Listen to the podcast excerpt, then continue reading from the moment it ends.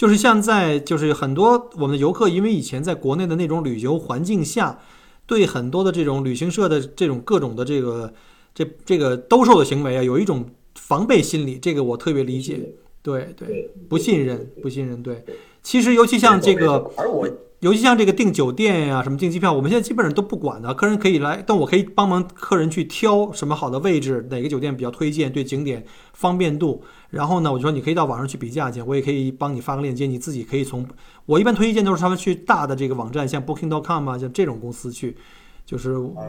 嗯，就比较保险一点嘛。当然了，我也可以在我节目里说，那大家如果去重庆哈，就直接去找麦哥哈，这个这个我们这不关不。不光是因为我们在志这志呃比较志同道合，对这个服务理念上比较有共鸣，而且我觉得他的产品一定是没问题的啊！我准备去下次去重庆的时候，我得体验一下。刚才我还听你说，你那里是还有还有这个一个人住的房间是吗？就是这种小套间是吗？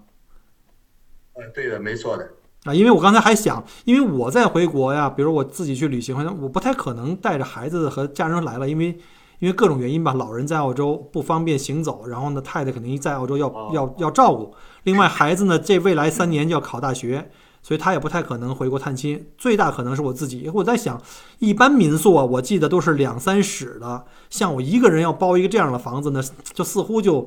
就是有点儿有点有点奇怪，对对。所以说，要是像比如说像就是一个酒店房间那种，或者是当然更有比酒店更加有这个温度、有人文的这种气息的哈。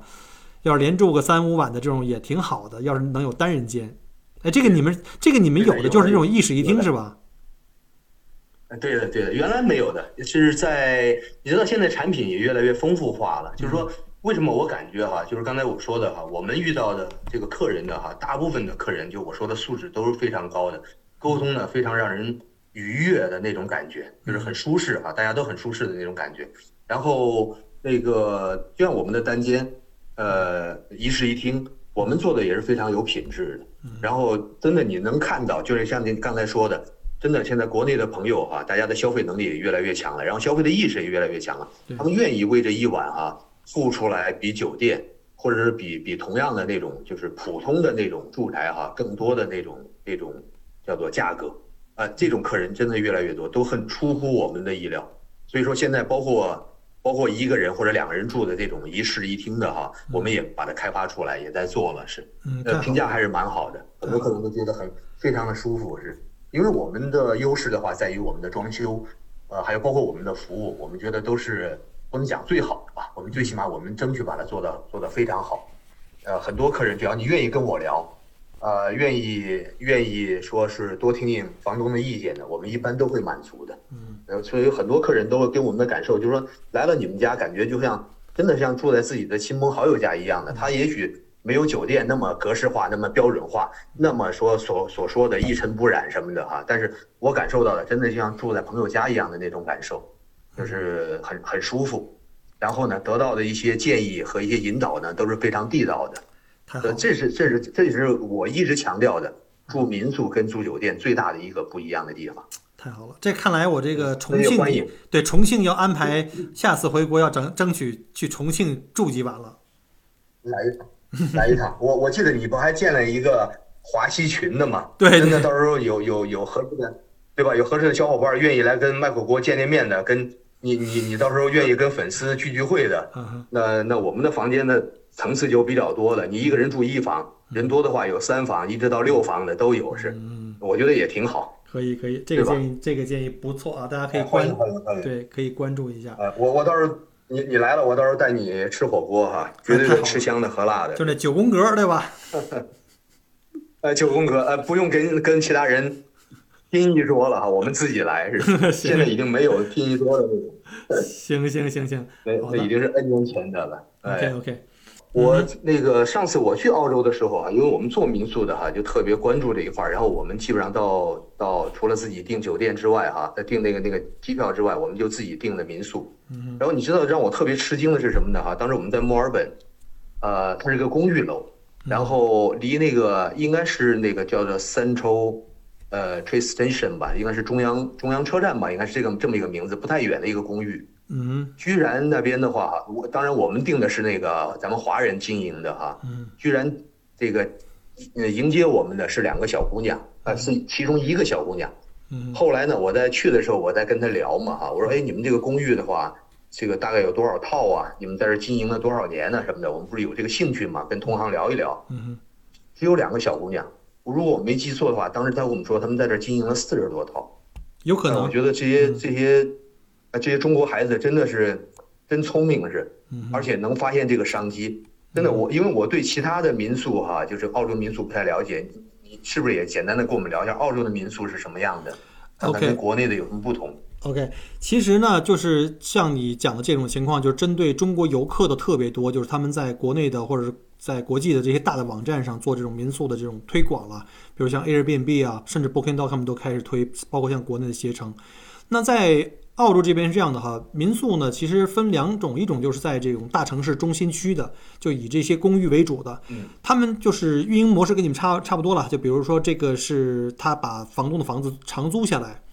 然后呢，比如说租个十套二十套这种是比较多的啊。然后呢，租下来以后呢，呃，有投资方，然后他们雇人去管理，就是包括像帮助客人去做 check in，就是你来了以后你怎么去拿钥匙，你不懂啊。然后呢，包括去这个进房间告诉你怎么用这些东西啊，这是算比较好的。还有一些是可能没办法陪你去房间里面去的，就你可能就给你个钥匙，然后你就自己去了。然后呢，就是这种情况是比较多，主要是针对这个海外的这种商旅，就是呃，像中国的游客啊，尤其像在墨尔本，我们 CBD 的公寓在过去几年盖的特别多。然后呢，但是呢，真正常住的客人并不多，所以有很多人是海外的投资客，就像我认识的，我们很多听友都是在墨尔本 CBD 买了房子，就长租出去。那有的呢，可能就是被这种什么学生啊什么租走了，还有一些就是被这些专门做民宿的给租租走，他们以后呢帮你装修，呃，帮你往里放家具。然后他们来负责运营，然后呢，这个收入的话就主要是由这个租赁方去收了，然后呢，再给这个这个房东一个比较就是就是属于长包的这个价格吧。呃，我有朋友就是做这边做民宿的哈，他们就是为了管理上方便，因为有的时候你知道，在墨尔本虽然 CBD 不大，从南岸到 CBD 到这个港区，那如果你要是雇，因为澳洲人工很贵哈，你要是雇个三五个人。呃，各地跑也挺累的，所以有的甚至呢，就是可能在一个新的公寓楼刚盖好，就把这些海外像像中国人的房东都联系好，这一层他都给长包下来，这样的话你不就简单了吗？他就可以在这一层附近安排一个临时办公室，然后呢，有客人来入住的话，他就可以给客人提供什么拿钥匙的服务啊，一般都是在在这个入门口处有有这个就电子锁嘛。你去按电子锁进去一个房间，去邮箱那边去拿钥匙，然后拿了钥匙就可以去自己房间了。好一点的话，可能会带着你去这个房间里去，告诉你这个怎么使这个呀，怎么使那个，有一些什么样的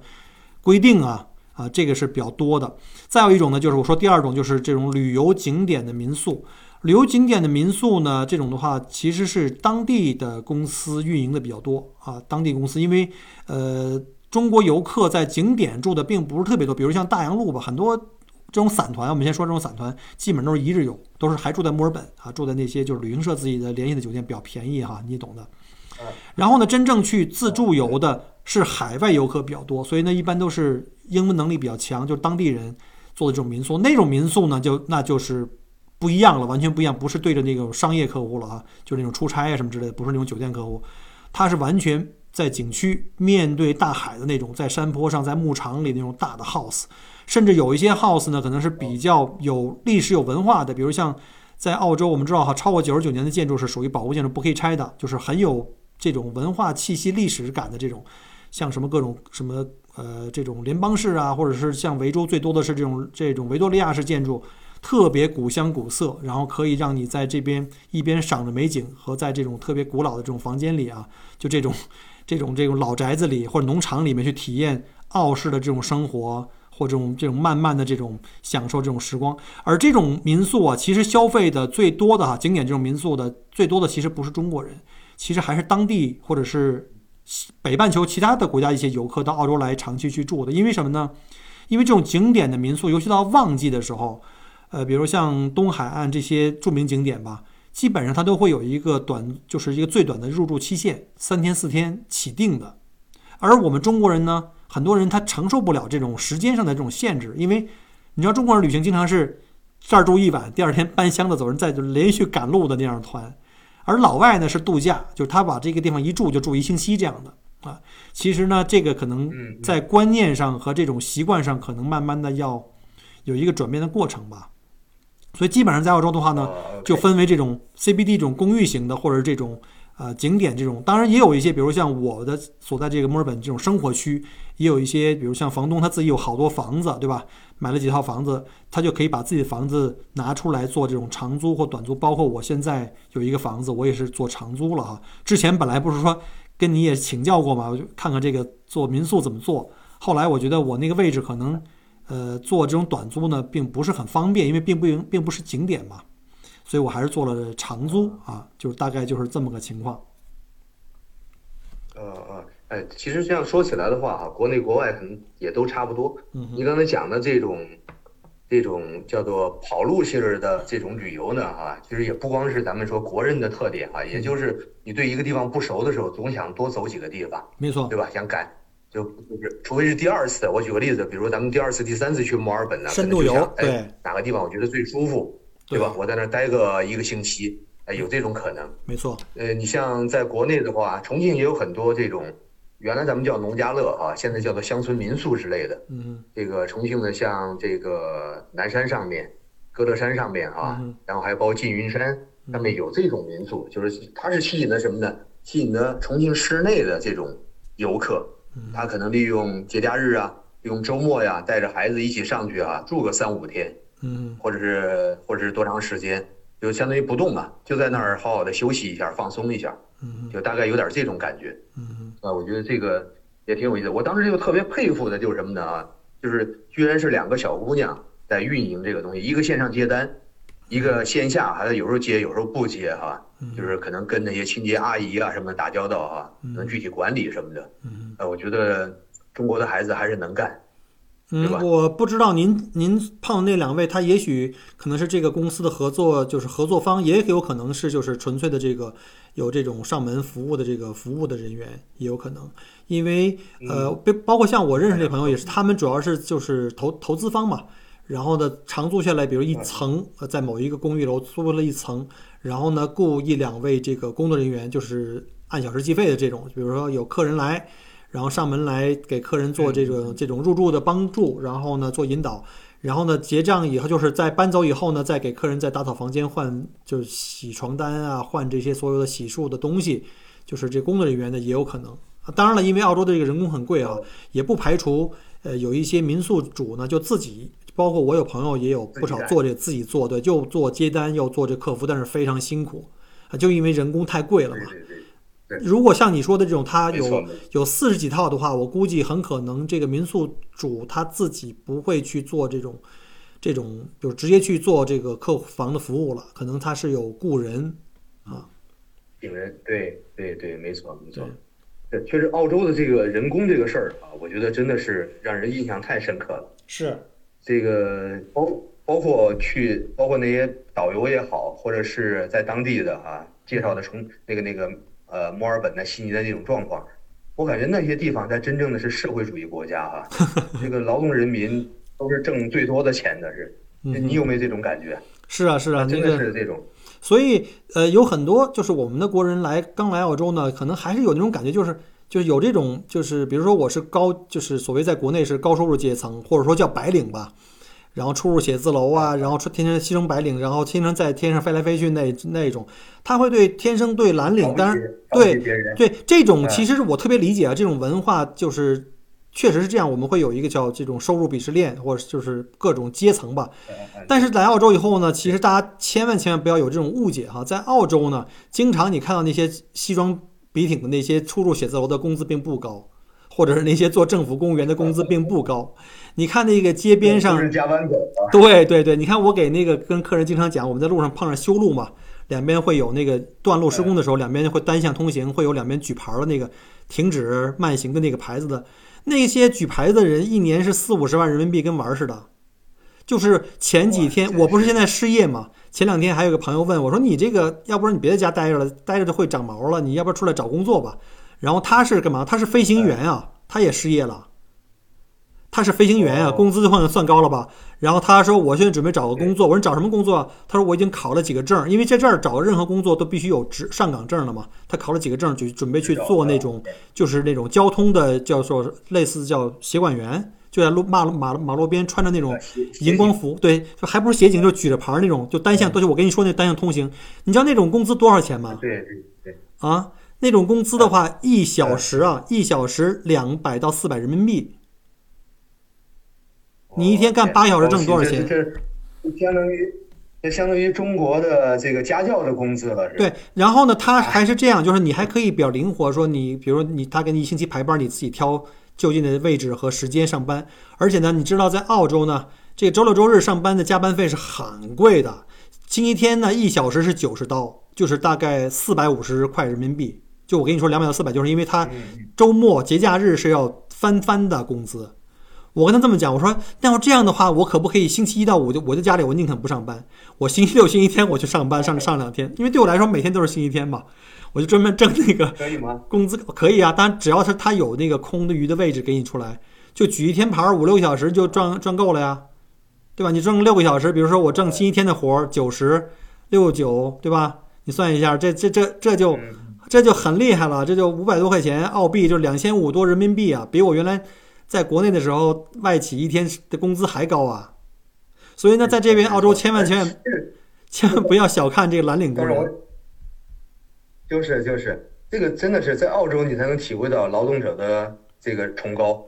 对啊，在国内体真的体会不到的是，国内是越是越是脏的活累的活工资越低。当然现在呢哈。在国内有一点小改变了，就是有点技术的脏的活、累的活呢，哈，开始慢慢越贵了。你比如像装修的，嗯，像你比如别人的漆匠啊，你这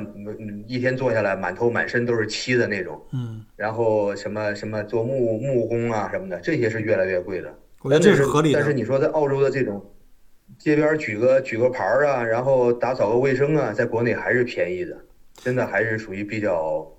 收入非常低的，然后呢，这个这个眼光呢，哈，受人的眼光呢，哈，也是比较低的这种。我我倒想哈，澳洲的这种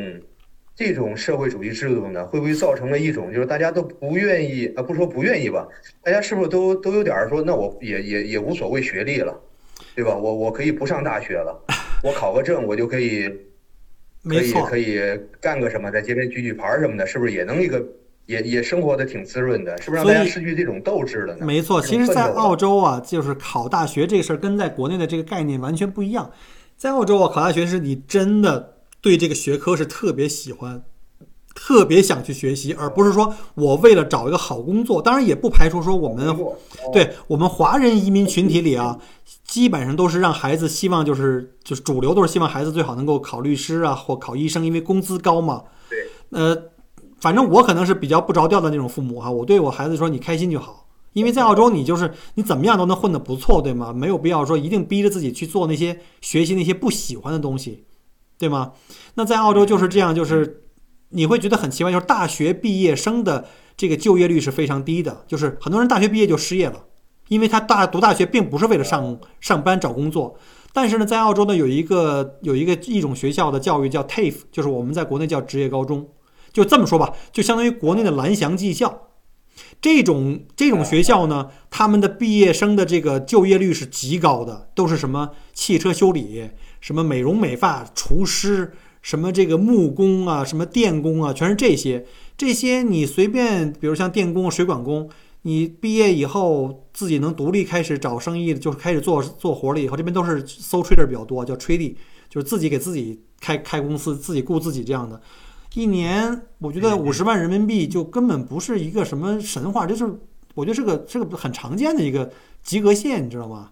所以说，你大学毕业了，分分钟可能你哎找一个什么当个老师，啊中学、小学老师，可能或者当个政府公务员，也就挣个五六万。但是我要是我要是干个干个什么修修理工，或者干个盖房子的，或者干个电工、水暖工，可能一年十几二十万都有可能，就比你做那政府公务员 挣的多多了。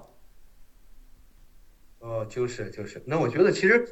中国是不是慢慢的也会走到这条路上来哈？你比如说现在你其实也看到了，国内的话，这种文凭也越来越叫做含金量越来越低了嘛。嗯。所谓的含金量，其实就是就是指能不能找到工作，能不能找到好工作，对吧？反而现在真的我，你比如我们做民宿这一行的，接触到很多这种做装修的，别人真的是没啥文化，但是真的有这个手艺，嗯那收入越来越高了，是。是没错，你你你这个对于，对啊，对于下一代的影响，你比如当大家慢慢的已经过渡到了那种就是不用再看别人脸色的那种那种，就是不用再在乎邻里的脸色的那种那种说法的那种社会的时候，因为现在其实邻里关系越来越淡薄了嘛，是甚至我没错呃你根本就不认识旁边谁是谁。那我我真的我把真金白银挣到家里面来，和我拿个拿个什么所谓的大学文凭，但是找不到好的工作，那大家自然心里面会有一杆秤的嘛，对。可能会越来越多的澳洲化了。我想，我觉得其实最需要改变的呢，并不是这些孩子们，是这个社会价值观，尤其是我们的父母们。其实有的时候是父母在逼孩子，而不是孩子自己非要去怎么怎么样。所以我觉得就是这个孩子们的这个考学的这个叫百万雄师挤那个独木桥这个现象呢，其实将来将来要必须要改变。就是你除了大学，呃，除了大学毕业这个能找工作或找到一份自己喜欢的事业呢，我觉得不应该成为一个唯一的出路，不应该成为一个唯一的出路。嗯，对，对对，现在现在恰恰呢啊，我觉得你这个说这个点特别对，是恰恰呢处于一个叫做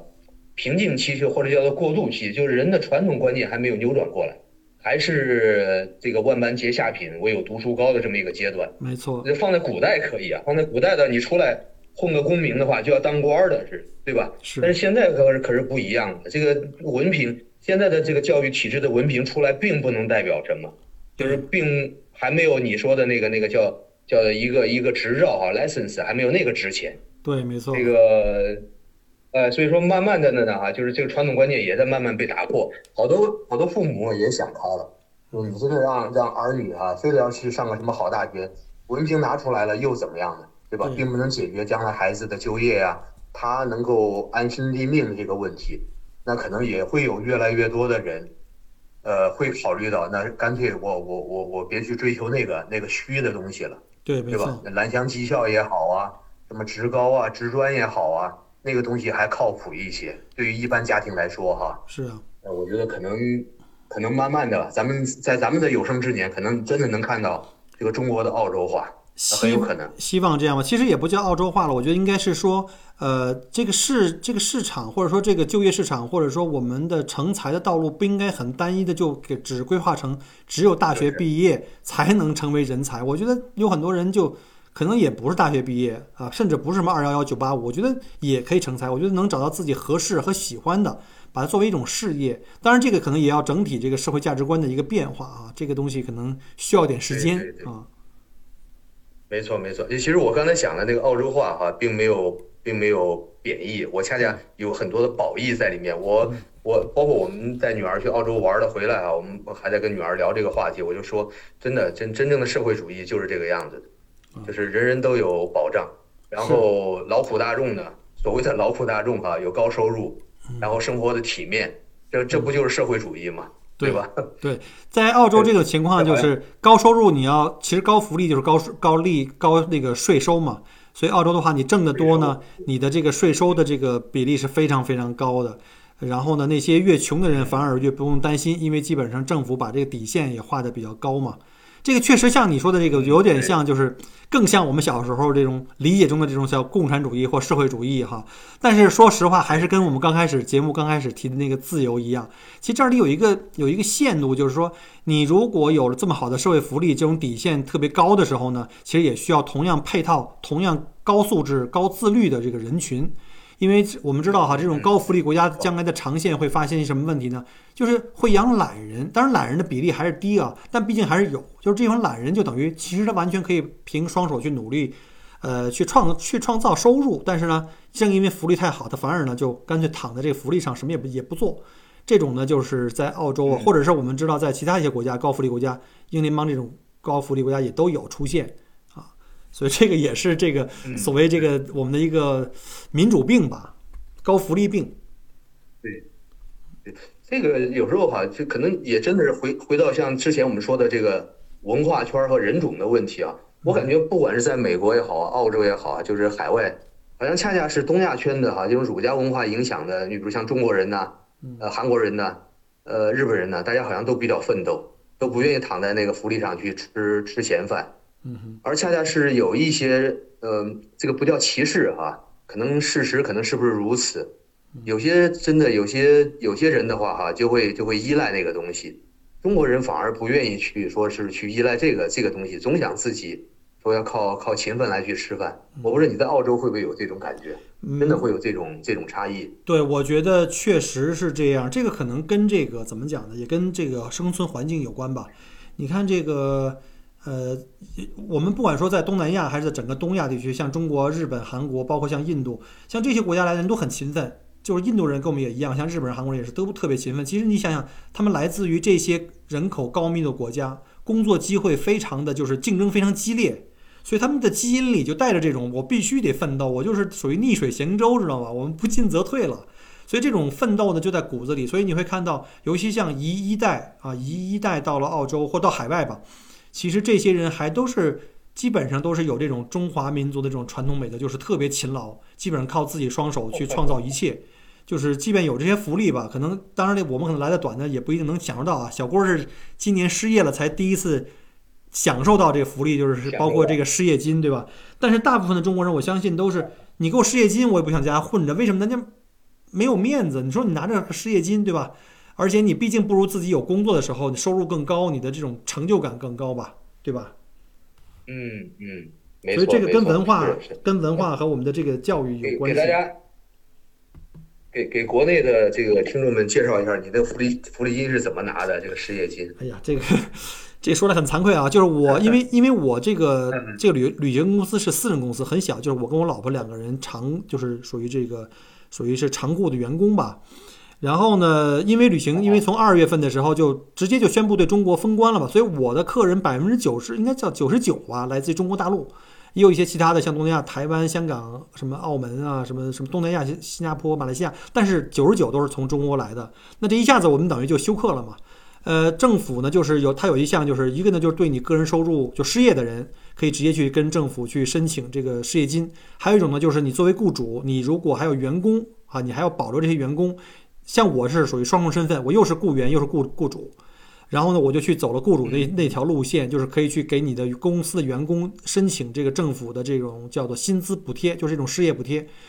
呃，目的呢，就是在于在疫情期间，你们如果受到了，因为你受到了这个疫情或封关的影响，造成了这种公司营业额大就是大量的下滑。他当时是规定的是百分之三十的下滑，但是对我来说就百分之百嘛，就肯定是满足了。这样的话呢，你的员工呢，政府会给一个补贴，大概是每两周一千五百澳币，也就是每一个人一个月大概三千澳币。那我跟我两我我跟我老婆两个人可以同时去就是申请嘛，等于我们两个人呢一个月呢就可以得到政府的一个大概六千澳币的补贴，大概值三万五六三万对三万人民币的一个失业补贴。然后呢，第一期补贴呢就给到九月底，我我刚十月初刚申请完这这个月的嘛，到九月底结束。然后，因为疫情当时是比较乐观的规定，就是乐观的这个预期在十月份可以可以解除嘛。现在看来可能还不行，可能要到圣诞节、新年。所以呢，政府刚刚通通知说，这个这个呃，JobKeeper 的这个呃失业补贴呢，要一直补到明年的三月底了。所以呢，我们又等于进入到下一轮的补贴，但是可能金额会比以前少一些，但是也肯定没问题。你知道？在澳洲，其实你如果不出去消费，像我我们现在没办法出去消费哈。你只是吃饭的话，一家人，比如像我们一家五口，对吧？因为老人也跟我们一块住，就是我老婆的父母也跟我一块住，然后再加上他们两个人退休金，就我们也是没收入嘛。老人的退休金在国内，我们也可以拿卡在这儿消费，再加上我们的退这个这个失业金，在生活的就是生活质量上哈，没有任何的差异，跟你上不上班差别不大。该就像你说那个，还是该吃香的吃香的，该喝辣的喝辣的。哦，那就是真的，这个基础的保证还是非常的到位。对，所以呢，在澳洲是这样，就是你真正因为各种原因，比如说包括你个人的原因，你失业了也好，或者说这个这个身体条件也好的话，你患病了也好，你如果情况特别严重，就是你说难听点吧，就是你越穷越惨。你反而不用越担担心，那些越挣钱多的人反而特别的郁闷，就像那些有钱人啊，或者一些大的律师啊，或者是那医生啊，工资高的，他们的税也非常非常高，等于他们在向这个向这个劳苦大众们在书写。我们有一句话就说，就是叫做劫富济贫啊，这是一个完全劫富济贫的社会。呃是确实挺有意思，但是每个制度都有每个制度的一些优劣吧。对，没错没错。觉得，我澳洲的蓝天白云确实真的是非常棒，对，那个自然的景观，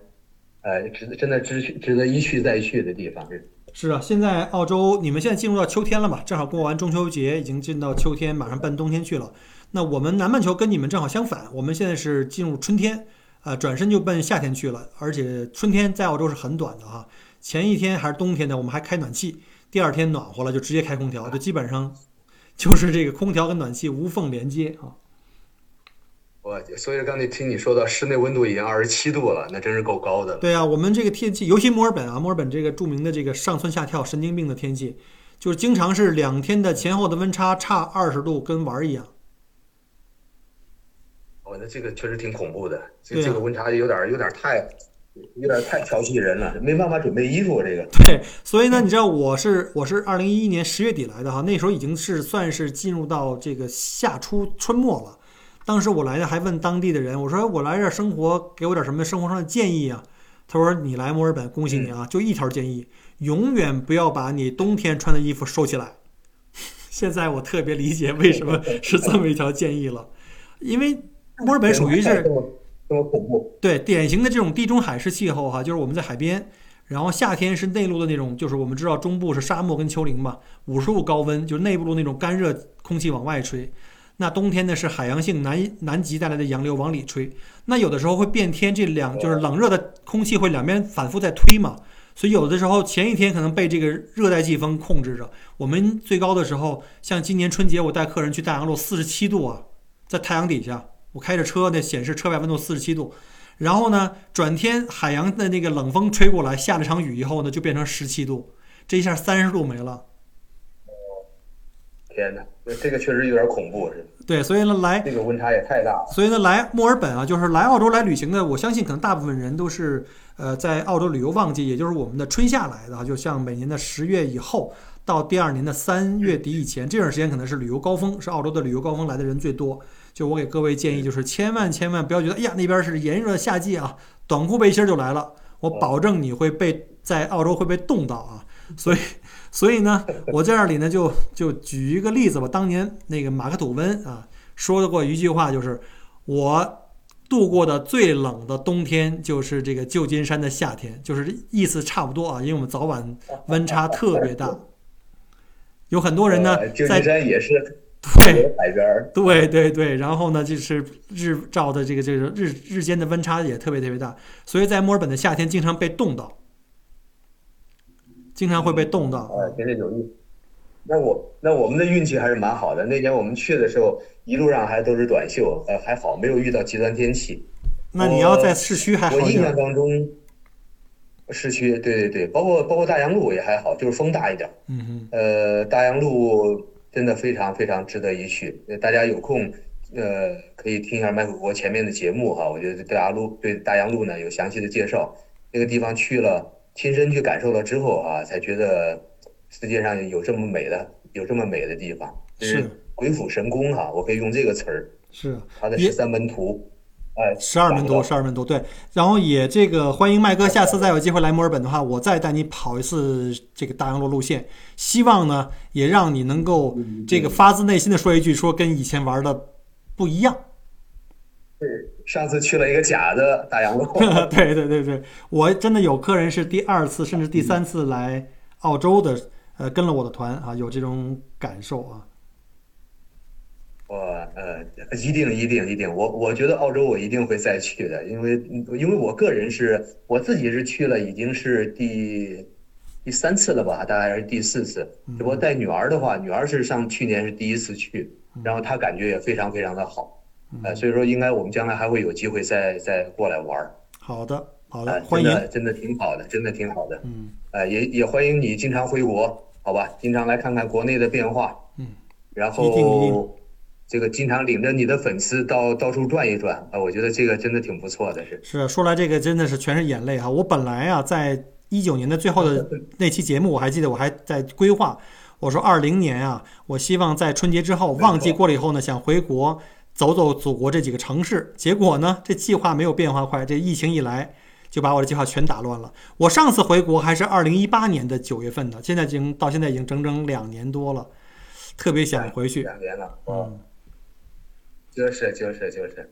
哎，那真的那盼着疫情早点儿早点儿过去，对，明年吧。对，希望现在已经已经差不多了。对，希望中国跟澳洲两边的这个海关也尽快的这个解除这个封关状态哈，然后也欢迎广大中国的我们的朋友们哈到澳洲来旅行，然后呢，当然了，我也特别盼望着能够尽快的回国哈，然后呢，到重庆去感受一下麦哥你的这个这个民宿的服务。呃，多谢多谢多谢嗯。那我我觉得这个正常期待值哈，就像就像亲朋好友来的那种感觉一样的。是没错你你别到时候咱们宣传的这个期待值过高哈。不是，我要我必须要我必须要亲自体验过之后，然后你知道我现在也开始拍视频了嘛？我要把这些所有的的旅游记录都要拍下来。如果那服务要不好的话，我也会给你吐槽的。啊，好的好的好的，行。然后我觉得，呃，真的，Michael 这边的话做的哈，有有有有几点哈，就是特别让我觉得值得学习的，真的是感觉是不断的在不断的在要求自己进步，不断地在学新的东西。像我们昨天昨天我们俩聊天的时候还在说这个哈，这个人到了这个岁数，哪怕不到这个岁数哈，有时候都会有点小安逸的那种那种那种感觉，对吧？就不想让自己再再打动打折腾了。但是 Michael 现在你还保持这种状态啊，我觉得真的要说一一定要向你学习。是因为也是没办法吧，也是对，也是这个环境所迫吧。现在正好有时间，也可以多学点东西。比如说最近在学这个视频的拍摄呀、编辑啊，也让自己保持着一种学习状态吧，不想太早就让自己的心就开始老龄化了，你知道吧？我觉得学习是最好的保持年轻的方法。同意同意，哎，我觉得真的真的挺棒的是，所以说我真的很感谢啊，这个认识这个良师益友，就是像像 Michael 这样子，我觉得大家是能够相互交流、相互促进，啊，呃，真的挺棒的。大家互相。学习啊我这边的话，跟我，没错，跟我国内的小伙伴说哈，澳洲一旦解禁了，大家不管你能不能约到 Michael 哥的这个这个行程哈，你最起码要加一下他的微信，要跟他聊一聊，要听一下他给你的在澳洲旅行的旅行旅游的这个这个建议。是是是，如果更有可能的话，早点哈约 Michael 哥的他的团，好吧，让他带你玩儿。我觉得真的是你可以走一趟真正的澳洲，而不是一个假的澳洲。是，其实大家也不用有特别大的顾虑。有很多人觉得好像，哎呀，我加了你微信，问你行程、一些规划、一些咨询，好像又不包你的车，好像挺挺不好意思。大家不用只有这种这种想法，因为我刚开始做这种分享，就是想让大家真正就是了解一个比较客观的这个澳洲，而不是别人这个这个各种伪攻略里的澳洲啊。也希望大家有一个比较好的旅行体验。那有缘能带你们，当然最好。当然没有，比如因为时间关系或各种原因吧。我觉得也希望能够给你们一些好的建议啊，这些建议都是免费的啊，只要是麦哥的听友直接找我来，我就免费提供各种澳洲的旅行攻略过来啊。好多谢多谢多谢，哎，我觉得真的这个这个还真是发心很善哈，也很正。嗯多谢我我也真的也祝你那边的哈早日解禁，生意越来越好。你那边澳洲的听友、各地的听友啊，听了咱们这期节目的，对重庆旅游有兴趣的，嗯对西南旅游有兴趣的，呃，欢迎加我的微信，然后关注我的节目。是，呃，一样的，给大家提供最正宗的服务。最起码我能够，咱们能够做到呢，就是知无不言，言无不尽。好没问题。就是如果我的听友想哎，去，让大家好好的玩。对，如果我的听友想去重庆啊，感受一下麦哥的这个民宿的服务，或者是哪怕你就是咨询一下重庆有什么好吃好玩的，要想加他的微信，就跟我留言，节目后面留言，或者在我的微信群里给我留言，我来把他的这个呃通讯方式来跟大家分享一下。今天也非常感谢这个这个麦哥哈，利用这大周末，国内你们现在是最忙的时候，因为现在开始是假期了。刚才在录节目之前还接了好几个客人的单子，结果呢跟我一下在线上聊了两个小时，耽误了你很多时间，我特别的不好意思啊，也特别感谢你的分享。这个您太客气客气，太客气了。因为我跟我跟我的客人都是有一个客人急着要入住，我给他故作神秘的说，我现在正在做访谈的，你等我一会儿。好吧，好吧，希望他将来这个客人，将来这个客人，我待会儿我待会儿要亲自去给他送月饼的。哦，这服务太棒了，太好了，太好了。那也 那也遥祝这个今天有空。啊，也遥祝这个麦哥的生意也越来越红火啊，做将来做成这个重庆著名的大托拉斯啊。哈哈哈不敢不敢，民宿哈，咱们争取做的小而美，我觉得这是我的理想。